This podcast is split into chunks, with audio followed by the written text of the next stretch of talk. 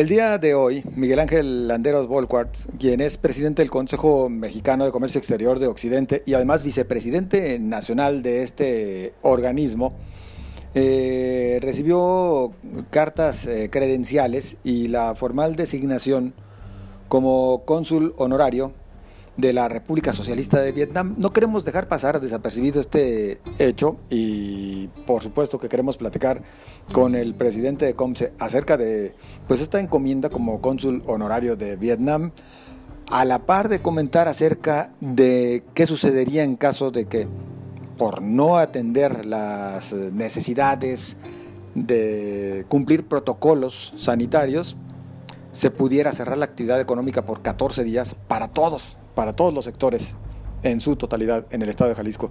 Pues yo le agradezco el que participe con nosotros. ¿Cómo está? Buenas noches. Pues Ángel, muchas gracias por la invitación, gracias a la audiencia, pues encantado de acompañar. Oiga, eh, primero felicidades por esta encomienda como cónsul honorario de la República Socialista de Vietnam. ¿Cómo es que, que llega a esta encomienda, a este encargo? Bueno, pues la verdad es que han sido muchas las vueltas que he dado en los teatros de comercio exterior, desde mi paso por Asia, particularmente los años que viví en la India, en Nueva Delhi, dedicadísimo también al tema de comercio exterior, y pues de alguna manera me especialicé mucho en este en esa etapa de mi vida en las relaciones con Asia.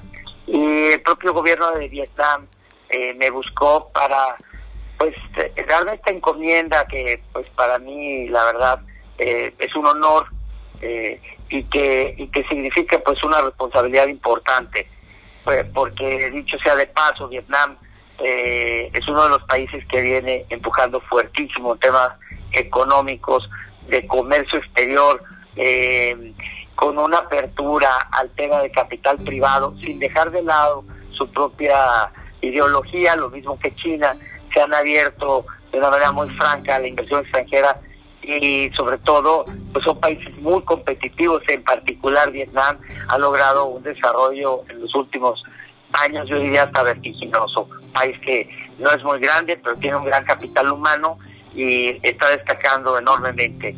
Y bueno, pues esta designación que para mí, insisto, es muy honrosa, también entraña una gran responsabilidad, porque mi encomienda, de acuerdo a la Convención de Viena, pues es promover la cultura, pero sobre todo el comercio y la economía de ese gran país, en nuestro país y particularmente en la región occidente, en los estados de Jalisco y Colima. Actualmente, ¿qué representa este intercambio comercial entre Vietnam y México? Y si lo podríamos todavía regionalizar más con Jalisco y Colima. Sí, por supuesto. Mira, es un intercambio interesante que puede dar mucho más al día de hoy es alrededor de 6 mil millones de dólares, pero México es deficitario. Entonces necesitamos ponernos las pilas. Yo aquí podría, pondría el acento en lo siguiente, en el CPTPP 11. México tiene más de 12 acuerdos comerciales con otros países, más de 50 países, pero en particular este último, que pues yo sí quisiera mencionar, yo no estuve muy de acuerdo junto con muchos otros especialistas, porque no era necesario, sobre todo cuando Estados Unidos ya no ya no quiso participar, en que nosotros nos pusiéramos a competir no con los países con los que son parte de este grupo y que ya tenemos acuerdos comerciales, sino con países precisamente como Vietnam, como Malasia, que nos llevan una gran ventaja en temas de competitividad, particularmente en el sector manufacturero, y, y yo creo que ahí, pues bueno, ya no nos podemos quejar, ya estamos ahí, ya eh, pues ya eh, hay que hacerle frente y ahorita es el momento precisamente de buscar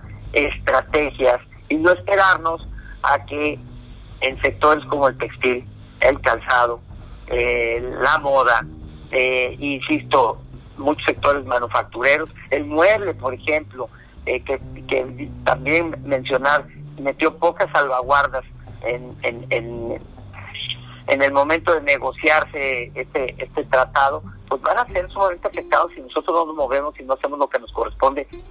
Alcanzar a estar a la altura de la competitividad en este momento ya es imposible, pero lo que sí se puede es buscar agregarle valor a lo que pudiera ser eh, esa competencia durísima. ¿Esto qué quiere decir? Pues nuestras empresas tienen la distribución, conocen eh, el mercado, es la manera de hacer una alianza y de trabajar juntos y no esperar a que ellos solitos lleguen y nos vayan a quitar el tema. Qué complicado decirlo. No se trata de ver qué les vamos a vender, sino cómo nos vamos a defender en este caso. Pero con esa alianza también podemos reexportar si producimos de la mano de ellos. En fin, este es uno de los temas. Claro. O sea, sí. Eh, nada más rapidísimo, ¿qué importamos y qué exportamos? Eh, ¿De qué manera se muestra este intercambio comercial con Vietnam?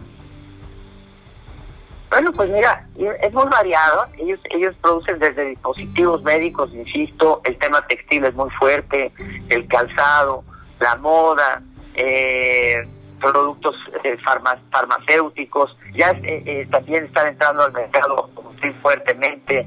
En fin, es muy variado, es muy variado el tipo de productos, pero como repito, pues ahí nos llevan una gran ventaja. Es muy difícil venderles a ellos en este momento hay que decirlo, es uno de los grandes, eh, eh, de, las grandes deudas de los gobiernos federales, y no hablo del, del, que eh, actualmente tiene la administración. Ese, por supuesto, no, no, no digamos que no, pero el régimen pasado, el de Felipe Calderón, el de Fox, el de Cedillo, llevamos décadas sin una política industrial que nos ayude a que las pymes, que por cierto son más del 98% que integran precisamente la planta productiva de este país, eh, hayan podido contar con una política industrial que realmente nos hubiese ayudado a reconvertir a nuestras empresas y ser competitivos. Entonces, pues ahí está el tema. Pues vaya que sí, todo un tema, como bien lo señala.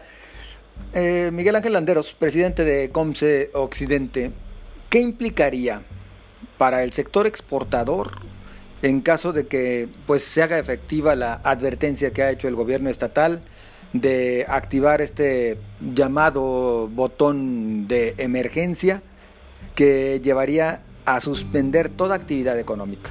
Toda actividad económica durante 14 días para tratar de contener los contagios de COVID-19. Sería un tiro en el pie, o prácticamente sería un suicidio. Yo junto con los demás miembros de la mesa de activación económica en su mayoría, le hemos manifestado al gobernador nuestro rechazo a que esta medida realmente se tome, porque no es que sea el que se haya alcanzado eh, eh, algo que no se pueda revertir, sino que si se revierte, realmente sería ya la puntilla para muchas empresas de las que han logrado sobrevivir. Hay muchos que ya se quedaron en el camino, otras que están haciendo un gran esfuerzo, pero llevarnos a eso sería prácticamente un suicidio para muchas empresas. Y también hay que mencionar, y lo hemos dicho enfáticamente, no es la reactivación económica ni el trabajo de las empresas que en su gran mayoría responsablemente han llevado a cabo todos los protocolos a pesar de haber sufrido la verdad un embate económico, no tener dinero, han tenido que invertir de manera extraordinaria en todo lo que se les ha pedido para cumplir con los protocolos, no son las responsables de esta de esta movilización masiva de la sociedad. Aquí hay que entender que hay un sector importante de las personas que no están haciendo lo que les corresponde, no han sido solidarios con ellos ni con los demás y que salen de manera indiscriminada sin, sin tomar en cuenta que estamos en la peor etapa de contagios. Por eso también entendemos la desesperación del gobernador, por eso comprendemos que haya tenido que irse al extremo. No, pero, pero lo repetimos, no es dándole reversa a la apertura de la economía como se va a lograr detener este movimiento masivo de personas. Al principio la gente estaba asustada, por eso se contuvo, pero la movilidad que genera la actividad económica cuando se trata de hacerlo de manera responsable es mínima comparada a la recreativa es la que ha permeado verdaderamente en estos momentos y es donde se están generando estos contagios y están radicalizando hacia arriba la curva famosa de contagios y por ende lo más dramático de todo esto que son las muertes. ¿Debería entonces de alguna manera eh, suspenderse ahí sí toda actividad que pueda considerarse como recreativa? Yo diría que si se quiere verdaderamente evitar esto, por supuesto, habría que ir a una campaña masiva de concientización para que la gente entienda que esto es de verdad, la gente sí se muere O sea, sí tenemos un problema de salud severo y que en esa irresponsabilidad no solamente se afecta a los que eh, no entienden, sino que afectan a muchos, a muchísimos que no estamos de acuerdo con eso, ¿no? Entonces, eh, yo creo que por ahí tendríamos que empezar. Hay muchos sectores que están haciendo un gran sacrificio que todavía no han podido abrir y, y, que lo siguen haciendo, por eso las personas que responsablemente están, eh, eh, pues ahora sí que saliendo de manera eh, irresponsable, pues se les tiene que de alguna manera concientizar y buscar mecanismos para impedir pues que contagien a los demás, pero no eh, parar la actividad económica, porque esa es otra manera de priorizar.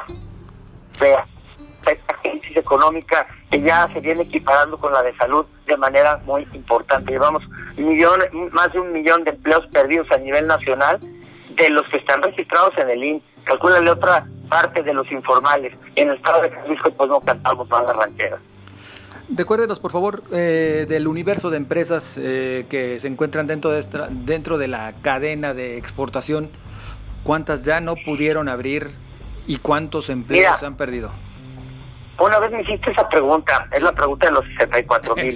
No existe un registro concreto, no, nadie lo ha hecho nunca, eh, son números complicados, pero yo te diría, de veras, que tenga que ver con comercio exterior, pueden ser de 20 a 30 mil empresas del universo de 375 mil empresas que tiene el estado de Jalisco. ¿Por qué? Pues porque se pueden dedicar a la exportación o a la importación o indirectamente ser afectadas por el comercio exterior. Hay empresas muy importantes con mucho peso que son entre mil y dos mil, pero hay otras empresas medianas eh, o, más pequeñas que también inciden de manera muy importante, pueden ser tres, cuatro mil más, pero hay otros montones de empresas, de, de, de, miles de empresas que tienen que ver con comercio exterior y que muchas de ellas se han visto severamente afectadas por todo este esta contingencia. Eh, muchas de ellas ya no existen, ya se acabó, ya no van más por allá, porque hay que entender que primero una eh, pues hace una pausa en la cadena de suministro del, principal país que empezó a afectar todo y luego vino la contingencia concretamente. Y con ella aparejada el tema más eh, pues más grave para el comercio exterior que es la baja en el consumo de productos. Por eso el TEMEC y su entrada en vigor en su versión 2.0 es tan importante. Estados Unidos por más que se le quiera criticar lleva el adelantero en materia económica, ya trae un repunte importante en las ventas minoristas, tres veces superior al esperado por ese dos paquetes de dos billones de dólares que el gobierno norteamericano ya le imprimió a su economía y de ahí 800 mil millones de dólares a las pymes. Por eso nosotros en este momento tendremos que dar tiros de presión, voltear hacia Estados Unidos, buscar incrementar nuestro comercio exterior y de alguna y de esa manera activar nuestra economía. Jalisco va a ser un beneficiario enorme de eso. Bien, Miguel Ángel Landeros, para concluir entonces, el planteamiento del gobierno del Estado por parte de ustedes es, antes de pensar en parar toda la actividad económica, mejor pensar en otro tipo de medidas, sí estrictas, pero no la paralización total. Completamente. En ese sentido lo hemos expresado, se lo hemos dicho al gobernador, que, insisto, entendemos pues su posicionamiento, él está obligado a cuidar, a velar por los intereses de todos, particularmente la salud de las personas, y entiendo que está buscando de alguna manera concientizar a la gente que esto, esto, este, no, no se va a dar, eh, no, no debe, no puede continuar de la manera como se ha estado dando. Llevábamos un buen camino, pues yo creo que ahora este, por eso mismo de esta actitud, pero creemos que no es por ahí donde se pueden resolver las cosas.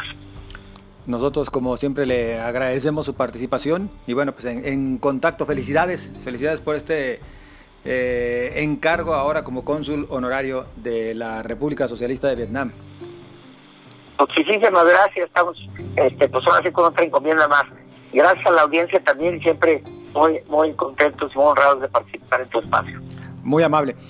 Es Miguel Ángel Landeros, presidente del Consejo Mexicano de Comercio Exterior de Occidente, vicepresidente nacional de COMSE y ahora también, bueno, ya escuchó usted, cónsul honorario de Vietnam. Vamos a esta pausa. Continuamos.